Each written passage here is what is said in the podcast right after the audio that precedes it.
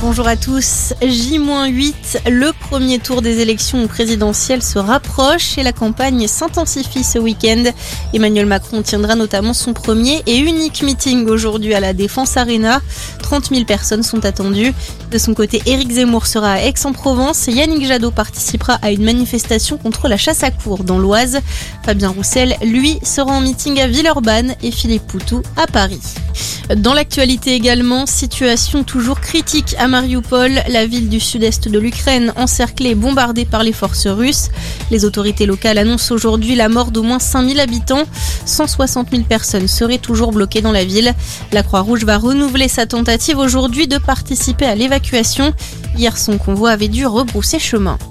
28 ans de prison ferme. Le beau-père du petit Yanis a été condamné hier par la cour d'appel de Douai. En première instance, il avait été copé de 25 ans de prison pour le meurtre du garçon de 5 ans.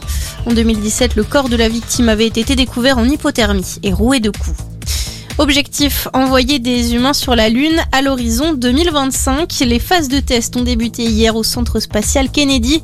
Les essais pour la fusée SLS vont durer jusqu'à demain. Au programme, un décollage fictif pour préparer la mission Artemis One, la première du programme de retour sur la Lune des Américains.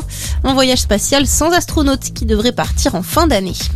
Will Smith démissionne de l'académie. Il l'a annoncé hier dans un communiqué. L'acteur s'excuse après avoir giflé Chris Rock lors de la 94e cérémonie des Oscars. Il se dit prêt à accepter toutes les conséquences que le conseil d'administration estimera appropriées. Et puis on termine avec du foot. Retour de la Ligue 1 aujourd'hui. Trois matchs pour lancer la 30e journée.